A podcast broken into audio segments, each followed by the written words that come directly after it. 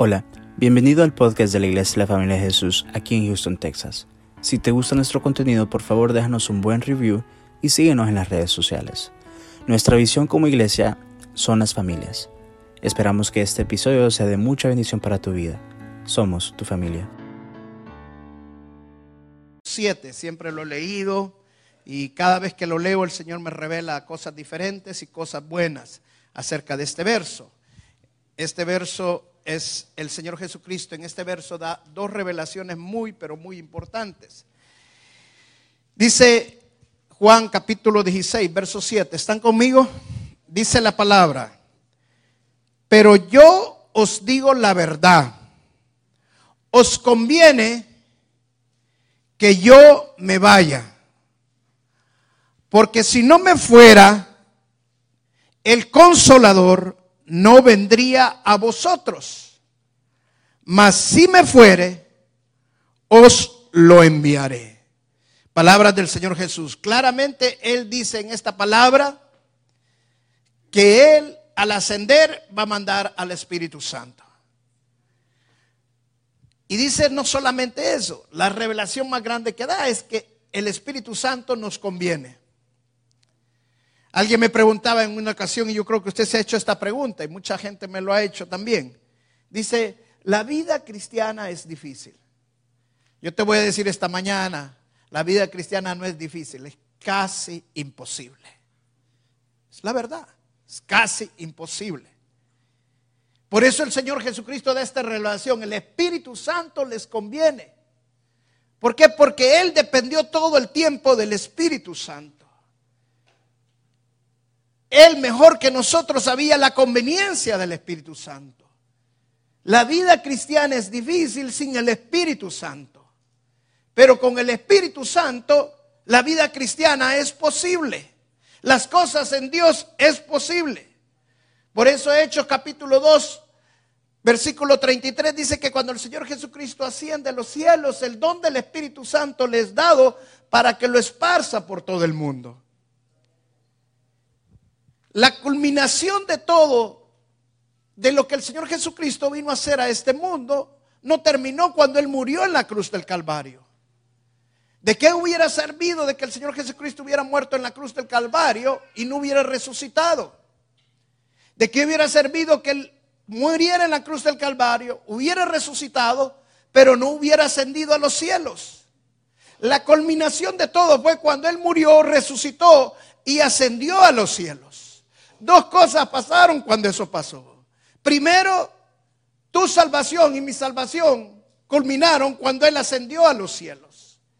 Y segundo, que es bien importante que entendamos que era necesario que Él ascendiera para que viniera el Espíritu Santo. El Espíritu Santo te conviene a ti y me conviene a mí. Si nosotros no entendemos la importancia y el valor que tiene la persona del Espíritu Santo, la vida en Cristo es sumamente difícil y casi imposible. Pero cuando tú entiendes la importancia y el valor del Espíritu Santo, tú entiendes que no puedes hacer nada sin el Espíritu Santo. Por ejemplo, la palabra de Dios dice que Dios quiere que busquemos la santidad. La santidad sin el Espíritu Santo es casi imposible. Pero cuando tenemos al Espíritu Santo y dependemos del Espíritu Santo, podemos decir como la Biblia lo dice, hacemos morir los deseos de la carne por medio del Espíritu Santo. Sin el Espíritu Santo no podríamos soportar ni perdonar a aquellos que nos ofenden o aquellos que son difíciles de soportar. Pero con el Espíritu Santo podemos decir claramente, como la Biblia lo dice, el amor cubre multitud de pecados y no solamente es una emoción, lo podemos vivir. En la vida cristiana vamos a tener mil batallas. Sin el Espíritu Santo no vamos a poder tener victoria en esas batallas. Pero con el Espíritu Santo nosotros podemos decir, si Dios es conmigo, ¿quién contra mí? Vamos a ser llamados para servir al reino de Dios. Sin el Espíritu Santo nuestro llamado no se puede hacer. Es casi imposible.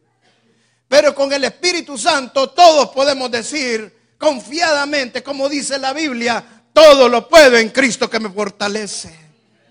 El Espíritu Santo es el que nos da las fuerzas. El Espíritu Santo es el que nos da el poder para hacer las cosas que Dios quiere que hagamos y vivamos agradablemente para Dios. Sin el Espíritu Santo no podíamos vivir con la gracia y el poder que Dios quiere que vivamos. Solo piense por un momento.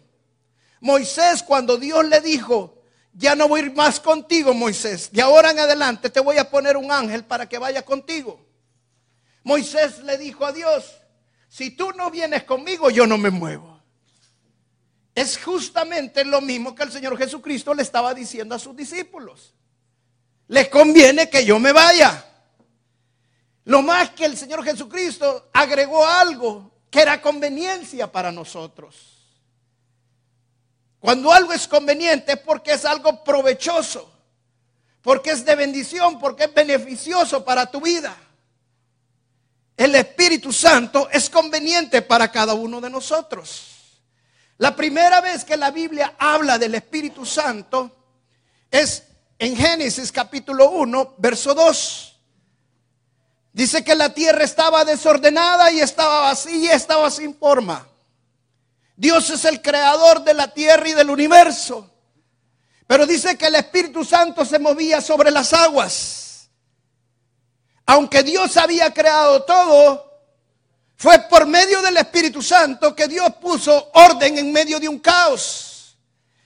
Fue por medio del Espíritu Santo que Dios trajo belleza en un mundo desordenado y caótico. ¿Cómo está tu vida? ¿Está llena de caos? ¿Está desordenada? El único que puede ordenar tu vida y traer belleza y hermosura a tu vida es el Espíritu Santo. un borracho, un drogadito que viene a los pies del Señor, si no depende del Espíritu Santo, va a vivir una frustrada, una vida llena de frustraciones en el Señor. Y va a poder, y va a decir, no sé por qué no puedo hacer lo que yo quiero. Me di cuesta, me es difícil. Pero cuando depende del Espíritu Santo, una persona que depende del Espíritu Santo y quiere ser liberada puede decir, por el Espíritu que vivifica, ahora soy libre, como la palabra de Dios lo dice. Una prostituta o un adúltero que quiere ser liberado y quiere caminar bajo la palabra de Dios, la obediencia de Dios y la voluntad de Dios, la única manera que lo puede hacer es dependiendo del Espíritu Santo. Y cuando el Espíritu Santo trae liberación a su vida, esta persona dice, si el Hijo de Dios te libera, Él te libera totalmente y no a medias. Mientras no dependemos del Espíritu Santo, nuestra liberación siempre va a ser a medias. Mientras no dependemos del Espíritu Santo, la revelación que tengamos siempre de la palabra de Dios va a ser a medias. La única manera que podemos tener 100% revelación, 100% sanidad, 100% liberación en nuestras vidas es por medio del Espíritu Santo. Mire, vamos al libro de Romanos capítulo 8. Todo el capítulo 8 habla del Espíritu Santo, de la obra del Espíritu Santo en nuestras vidas. Pero estos dos versos son versos centrales en este capítulo, hermosos. Mire lo que dice el verso 12. Así que, hermanos, deudores somos no a la carne, para que vivamos, conforme a la carne. En otras palabras, está diciendo claramente que ya no hay justificación para que tú pongas excusa de por qué sigues pecando. Porque ya no somos deudores a la carne cuando nosotros estamos diciendo es que todavía soy hombre, todavía soy humano, todavía soy débil. Dice, ya no somos deudores a la carne. Ahora somos deudores a Dios. Y dice el verso 13, porque si vivís conforme a la carne, moriréis. Mas si por el Espíritu hacéis morir las obras de la carne, viviréis. Wow. Quiero leerte ese verso en la versión actualizada, en la versión TLA, que es un lenguaje, un dialecto más actualizado que nosotros hablamos más ahora. Mire cómo dice el verso 13. Si ustedes viven de acuerdo a esos deseos de la carne, morirán para siempre. Pero, pero, si por medio del Espíritu Santo ponen fin a esos malos deseos, tendrán vida eterna. En otras palabras, la palabra está diciendo en este verso que si tu salvación no depende del Espíritu Santo, la vas a perder. ¿Por qué? Porque en la carne, los deseos de la carne nos llevan a la muerte. Pero si por medio del Espíritu le das muerte a tus deseos carnales, la salvación es casi imposible perderla. ¿Por qué? Porque en Cristo somos más que vencedores. Por eso el Señor Jesucristo dice, les conviene que yo me vaya. Él dijo, no voy a dejar que ninguno de mis hijos se me pierda. Y él sabía que la única manera que nosotros no nos podíamos perder es que él mandara al Espíritu Santo y que nosotros dejemos que el Espíritu Santo gobierne nuestras vidas. Todos los grandes hombres de Dios dependieron del Espíritu Santo. Dice Isaías capítulo 66, 63, verso 11, la parte B de este versículo dice, ¿dónde está Dios que puso en Moisés su Santo Espíritu? Moisés no hizo nada sin el Espíritu Santo, en otras palabras. Dios en el Antiguo Testamento venía y ponía el Espíritu Santo sobre la persona cuando él escogía a alguien.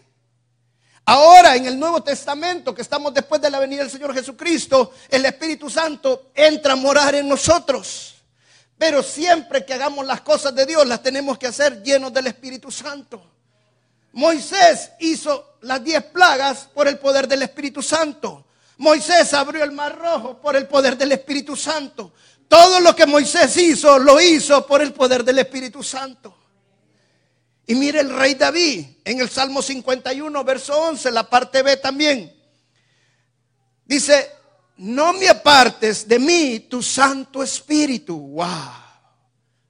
No apartes de mí tu Santo Espíritu. ¿Por qué habla así el salmista? El salmista habla así porque vuelvo y repito, en el Antiguo Testamento solo venía el Espíritu Santo para que el, el siervo de Dios hiciera la obra y una vez le hiciera se iba el Espíritu Santo.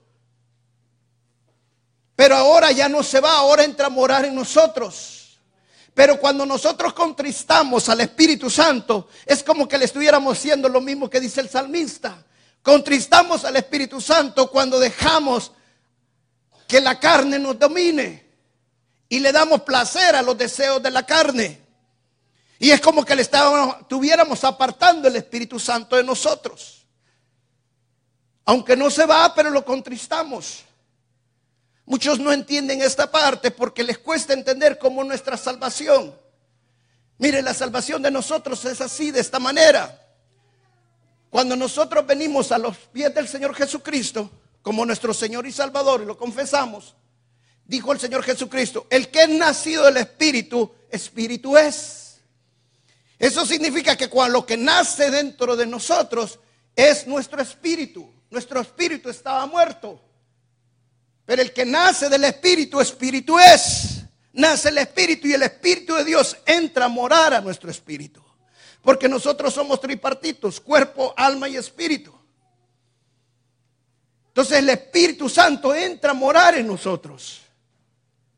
Y para que el Espíritu fluya en nuestras vidas y también toque nuestra alma y toque nuestro cuerpo, nosotros debemos de vivir llenos del Espíritu. Y debemos decirles, como el salmista decía, no apartes de mí tu espíritu. En otras palabras, no contristes el espíritu, sino sé lleno del Espíritu Santo continuamente. En otras palabras, David no hizo nada si no estaba lleno del Espíritu Santo. Él pudo tapar bocas de leones, de osos, por el Espíritu Santo. Él derrotó a Goliat por el Espíritu Santo. Él tuvo mil batallas y salió victorioso gracias al poder del Espíritu Santo. Pedro dice la Biblia que lleno del Espíritu Santo predicó y miles se convirtieron. Dice que con solo la sombra de Pedro la gente era sanada. ¿Por qué? Porque estaba lleno del poder del Espíritu Santo. Esteban dice que cuando lo estaban apedreando estaba lleno del Espíritu Santo. Y yo me preguntaba, Señor, ¿por qué Esteban necesitaba estar lleno del Espíritu Santo si lo estaban apedreando? ¿Sabe por qué? Porque no vas a poder soportar y aguantar los sufrimientos de este mundo por causa de Cristo si no está lleno del Espíritu Santo. Necesitamos vivir llenos del Espíritu Santo. En otras palabras, no podemos hacer nada de acuerdo a la Biblia sin el Espíritu Santo. Si quieres hacer las cosas sin el Espíritu Santo, todo va a ser frustración y va a ser fracaso. ¿Quieres tu matrimonio que se vivifique? Depende del Espíritu Santo. ¿Quieres que tus hijos y tu familia viva llenos del poder del Espíritu Santo? Depende del Espíritu Santo. ¿Quieres que tu ministerio crezca? Depende del Espíritu Santo. Mire lo que la Biblia dice, Zacarías capítulo 4, verso 6. Dice la palabra, no es con ejército ni con fuerzas, sino con mi espíritu ha dicho Jehová de los ejércitos. Escucha bien, hermano, para tener éxito en esta vida, como hijos de Dios, necesitamos depender 100% del Espíritu Santo. Si todos los grandes hombres de Dios dependieron del Espíritu Santo, ¿por qué nosotros no vamos a depender del Espíritu Santo? Si hasta el mismo Señor Jesucristo dependió del Espíritu Santo. Mira, dice Lucas capítulo, Mateo capítulo 1, verso 20 y Lucas capítulo 1, verso 31 al 35 dice que el Señor Jesucristo fue concebido por obra del Espíritu Santo. Él fue guiado por el Espíritu Santo, dice Mateo capítulo 4, verso 1. Él fue empoderado por el Espíritu Santo, Lucas capítulo 4, verso 14. Él fue enseñado por el Espíritu Santo y obedeció al Espíritu Santo, Juan capítulo 5, verso 19 20. En otras palabras, el Señor Jesucristo dependía todo totalmente del Espíritu Santo. Él fue concebido, Él no hizo ningún milagro si no fuera a través del Espíritu Santo. Él tenía comunión permanente con el Espíritu Santo y no lo digo yo, lo dice la Escritura. Mira lo que dice Juan capítulo 14, verso 10. Juan capítulo 14, verso 10 dice, ¿no crees que yo soy en el Padre? y el Padre en mí. Las palabras que yo os hablo, no las hablo por mi propia cuenta, sino que el Padre que mora en mí, Él hace las obras. Fíjate bien lo que dice el Señor Jesucristo. No dice el Padre que está en los cielos. No, el Padre que está en mí. Y uno de los nombres del Espíritu Santo es el Espíritu de Dios. En otras palabras está diciendo el Espíritu Santo que mora en mí, que permanece en mí. La única forma que podemos hacer todas las cosas que nosotros queramos hacer es que el Espíritu Santo nos llene. Si el Señor Jesucristo necesitaba del Espíritu Santo para hacer todo lo que vino a hacer, nosotros también lo necesitamos. Él dice que no hizo nada sin el Espíritu Santo. Miren lo que dice Juan capítulo 5, verso 19 perdón, Juan capítulo 5, verso 19. El Hijo no puede hacer nada por sí mismo. No lo digo yo, lo dice la Escritura. Y hay una versión en inglés que dice, el Hijo no hizo nada sin la ayuda del Espíritu Santo. O sea, todo lo que hizo lo hizo por medio del Espíritu Santo. El Evangelio de Lucas dice que cuando sanó a un enfermo, dice que la unción de sanidad, el espíritu de sanidad, estaba sobre, sobre él cuando sanó a este enfermo. Muchos diríamos, es que es lógico, es Jesús y siempre va a estar la unción de sanidad sobre él. No, lo que Lucas está queriendo decir es que el Señor Jesucristo dependió del Espíritu Santo para sanar a los enfermos. Nada puedo hacer por sí mismo, por mí mismo.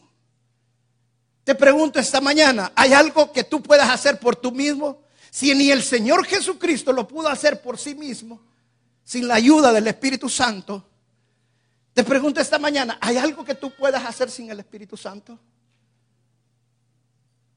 Cualquier cosa que tú necesites, la única solución para nuestras vidas es el Espíritu Santo. Si el Señor Jesucristo necesitó el Espíritu Santo hasta para orar. El Señor Jesucristo necesitó el Espíritu Santo hasta para perdonar. ¿Cómo podría haber perdonado a él a los que lo estaban crucificando si no fuera por el poder del Espíritu Santo? No podemos vivir en santidad sin la unción del Espíritu Santo. No podríamos vivir en amor si no fuéramos por el Espíritu, si no fuera por el Espíritu Santo. No tendríamos sabiduría si no fuera por el Espíritu Santo. Por eso Pablo dice, oro para que tengan conocimiento y sabiduría espiritual. Porque la sabiduría y el conocimiento del humano es diferente a la sabiduría y el conocimiento del Espíritu Santo. Necesitamos depender totalmente del Espíritu Santo. Dos razones Dos razones por qué los cristianos no dependen del Espíritu Santo. Dos razones, simple y sencillamente. La primera razón es porque están, están buscando la fuente equivocada de poder. Muchos cristianos buscan a Dios como una religión más. Muchos cristianos buscan a Dios y quieren conocer la Biblia, pero de acuerdo a su inteligencia. Y no entienden que la única manera que podemos cambiar nuestras vidas es por medio del Espíritu Santo. Mira, el Espíritu Santo es tan importante en nuestras vidas que en una ocasión el apóstol Pedro se encontró unos hermanos que se acababan de convertir. Y lo único que les preguntó el apóstol Pablo fue, ¿en recibieron el bautismo del Espíritu Santo cuando se convirtieron. Y ellos lo único que contestaron fue, no sabemos del bautismo del Espíritu Santo. Los bautizaron únicamente en el bautismo, en el bautismo de Juan el Bautista. Y vino el, apóstol Pedro, les impuso mano y recibieron el bautismo del Espíritu Santo. Ahora, si no fuera tan importante el bautismo del Espíritu Santo, si no fuera tan importante el Espíritu Santo, porque el mismo Señor Jesucristo les dijo a sus discípulos, no se muevan, no se vayan de aquí hasta que no reciban la promesa. Y recibirán poder cuando venga. ¿Sabe por qué? Porque nada podríamos hacer nosotros sin el Espíritu Santo. Si nosotros dependemos del Espíritu Santo, hermano, grandes cosas vienen a tu vida. Los días que vienen son mejores que los que están atrás, pero llenos de la presencia del Señor y del poder del Espíritu Santo. Debemos depender del poder del Espíritu Santo. Y la segunda razón por que muchos cristianos no están dependiendo del Espíritu Santo es porque no están haciendo el propósito por el cual Dios los llamó. Es triste, pero es la verdad. Escuche bien esto, hermano. Cuando el Señor me llamó a mí, jamás escuché una voz que me dijera, Roberto, vas a pastorear la familia de Jesús. No estoy criticando, muchos hermanos lo han oído de esa manera. Yo no fui así. ¿Sabes qué? Dice la palabra que nosotros somos hechura de Dios. Y Dios todo lo que crea, lo crea con un propósito. Y si Dios te trajo a la familia de Jesús o Dios te, te, llamó, Dios te llamó con un propósito. Dios no te llamó simple y sencillamente para que estuvieras sentado domingo a domingo. No, Dios te llamó porque Dios quiere y te llamó porque Dios quiere que hagas su propósito y cumpla su misión. Y mientras no empieces a hacer el propósito de Dios, la misión de Dios, hermano, esto no va a servir. Cuando tú empieces a obedecer el mandato de Dios, el Espíritu Santo se va a mover en tu vida. Por eso el Señor Jesucristo les dijo, esperen la promesa. No podían empezar a predicar la palabra de Dios, no podían empezar a hacer nada de Dios, no podían extender el reino de Dios si no esperaban la promesa. Qué importante que entendamos que la promesa, el Espíritu Santo, es para cada uno de nosotros y es para que extendamos el reino de Dios en nuestras vidas. Amén. Termino con estos versos. Vamos a Lucas capítulo 11, verso del 11 al 13. Lucas capítulo 1, perdón, capítulo 11, verso del 11 al 13. Si no lo tiene allí, quiero que lo leamos todos. Vaya leyendo conmigo, por favor. Mire el verso 11 que dice. Si, permítame un momento. Yo quisiera que todos lo viéramos aquí. Yo sé que lo tiene ahí en su Biblia. Pero lo que a algunos les cuesta sacar hasta el teléfono para abrirlo ahora. Y si lo abren, lo, lo abren por equivocación en otra página. Pero mire el verso 11, qué importante. ¿Qué padre de vosotros, si su hijo pide pan, le dará una piedra? O si, o si pescado, en lugar de pescado, le dará, verso 12. O si le pide un huevo, le dará un escorpión.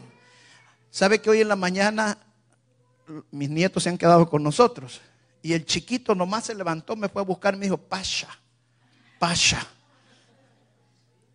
Y si él me pedía una pacha, ¿qué cree que le iba a dar yo? No le iba a dar un escorpión, ¿va? Si nosotros, nuestra naturaleza es malvada, dice la Biblia, siendo malos, sabemos dar buenas cosas a nuestros hijos. Si ellos vienen y nos piden algo, ¿qué le damos a nuestros hijos? Le damos lo mejor, ¿sí o no? Ahora miren lo que el Señor dice que nos dará si nosotros le pedimos lo mejor. Verso 13. Pues si vosotros, siendo malos, sabéis dar buenas dádivas a vuestros hijos, cuanto más vuestro Padre Celestial dará el Espíritu Santo a los que se lo pidan.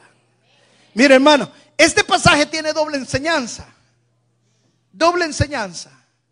Si yo quiero que mis hijos reciban lo mejor de mí, ¿cuántos tienen hijos acá? Todos, hasta Roberto levantó la mano. Si yo quiero que mis hijos reciban lo mejor de mí, ¿cuál sería lo mejor que yo les podría dar a mis hijos? ¿Será dinero? ¿Será una herencia grande? ¿Será buenos modales? Todo eso sirve, pero lo mejor lo dice aquí la palabra. Ahora, yo le preguntaba al Espíritu Santo esta pregunta. Yo le hacía esta pregunta. Dice, si ustedes le piden al Espíritu Santo, el Padre, que es mejor bueno, mejor Padre que ustedes, el Padre Celestial es mejor Padre que todos nosotros, si ustedes le piden al Espíritu Santo, ¿creen que el, Señor se los va, los va a negar? No. No lo va a negar. Y yo le preguntaba al Espíritu Santo, Señor, ¿qué es lo que no te hemos pedido? ¿No te pedimos el Espíritu Santo? Los hermanos no te están pidiendo el Espíritu Santo. ¿Y sabe qué me contestó el Espíritu Santo? No.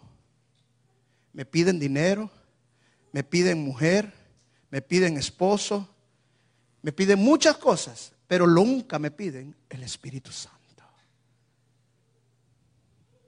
Como que no entendieran mi palabra.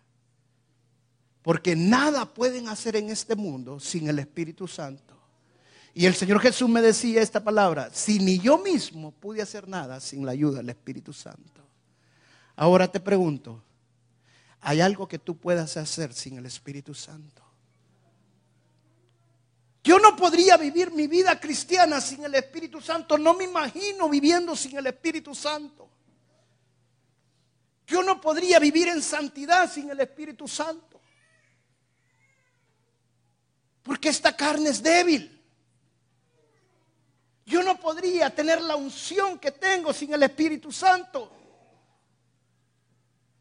La única manera que podemos tener victorias, y como dice la palabra, que somos más que vencedores, y vivir eso que la palabra dice, es con el Espíritu Santo.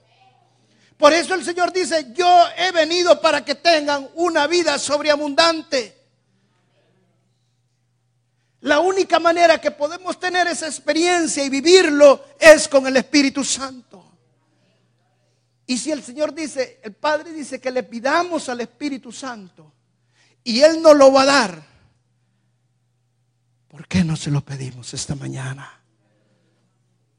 Porque sin el Espíritu Santo no podrías hacer nada.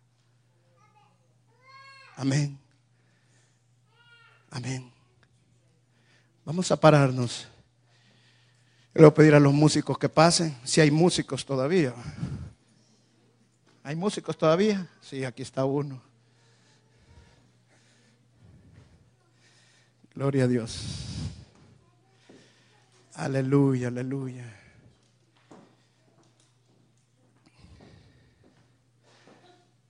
Hay momentos, hay momentos que uno como pastor se siente frustrado. Hay momentos que uno como cristiano se siente frustrado. ¿O no te pasa a ti lo mismo?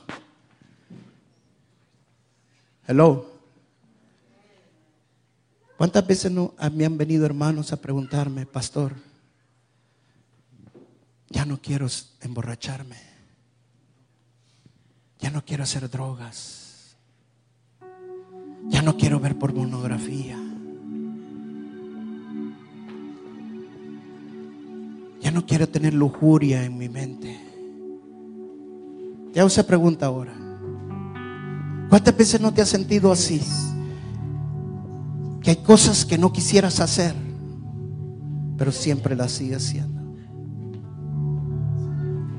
Y te frustras y te frustras. O como explicaba mi hermano Sebastián, hay hermanos que no pueden diezmar. ¿Sabías tú? ¿Y sabes por qué? Porque no dependen del Espíritu Santo. Escucha bien esto que te voy a contar y esto es una vivencia personal. En una ocasión, yo todavía vivía en El Salvador, tuvimos una discusión muy fuerte en mi casa con respecto a las lenguas. Una hermana mía había sido bautizada en el Espíritu Santo y hablaba en lenguas, pero el que nos estaba enseñando era totalmente contrario a las lenguas, que eso ya había quedado en el tiempo apostólico y todo eso. Y hubo una discusión fuertísima. Claro, yo le tenía amor al hermano que me estaba enseñando, pero también le tenía amor a mi hermana. Entonces estaba entre la espada y la pared. Después de esa reunión, todo el mundo se fue, pero yo quedé bien intranquilo. A mí jamás, nunca nadie me había enseñado a hablar con el Espíritu Santo. Yo lo aprendí por mí mismo. En la madrugada de esa noche, yo me levanté, me fui a mi baño Ahí había una grada donde siempre me sentaba y leía la palabra de Dios en la madrugada. Y bien me acuerdo que yo le dije, Espíritu Santo, si las lenguas están vigentes, yo te, te pido que me las enseñes, que me muestres. Porque el otro hermano me estaba enseñando que no. Mira hermano, fue algo maravilloso. Empiezo a abrir la Biblia y era como que me doblaban las páginas y me iba de un lado para otro.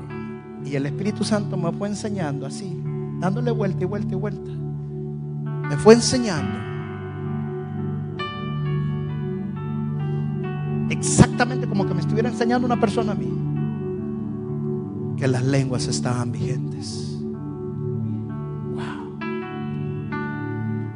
A los días de eso, yo le dije, Señor, pero si yo te pedí que me enseñaras y la lengua estaba vigente, ¿por qué yo no recibí mejor las lenguas? Yo no, ¿Por qué no recibí bautizado? Porque Dios tenía un propósito en mí. Y fue la otra parte que el Señor me enseñó. En una ocasión una hermana me habló por teléfono.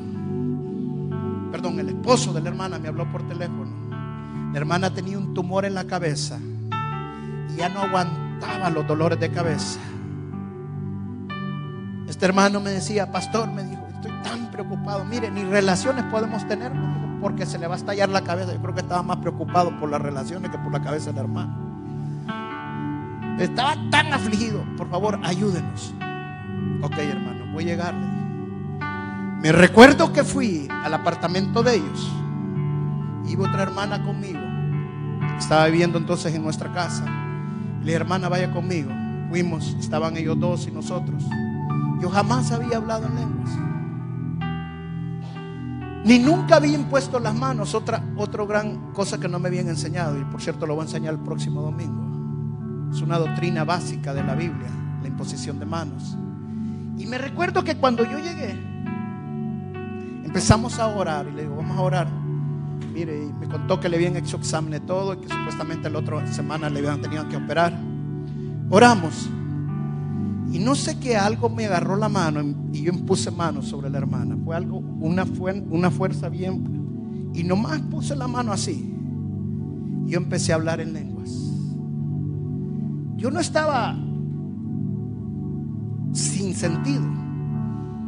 Porque la lengua usted sabe lo que está haciendo. No entiende, pero lo sabe. A menos que tenga el discernimiento de lenguas. Pero yo luché dentro de mí. Y yo le decía al Señor, Señor, si esto viene no viene de ti. Yo ya lo vi, y el Espíritu Santo ya me lo había revelado hacía unos años. Y estaba bien. Y cuando yo puse mano y empecé a hablar, la hermana cayó. Me fui con eso en mi corazón. La hermana que había ido conmigo me dijo, pastor, yo nunca lo había oído hablar en lenguas. Ay, que lo hago a sola, le dije a la hermana. No, yo nunca lo había hablado. O sea, yo fui bautizado el Espíritu Santo en ese momento. Pero ¿para qué me bautizó? Para que hubiera poder en mi vida. Y eso lo vamos a enseñar el otro domingo. ¿Cuál es el propósito del bautismo del Espíritu Santo? Después que oramos por la hermana, a la semana siguiente nos hablaron los hermanos.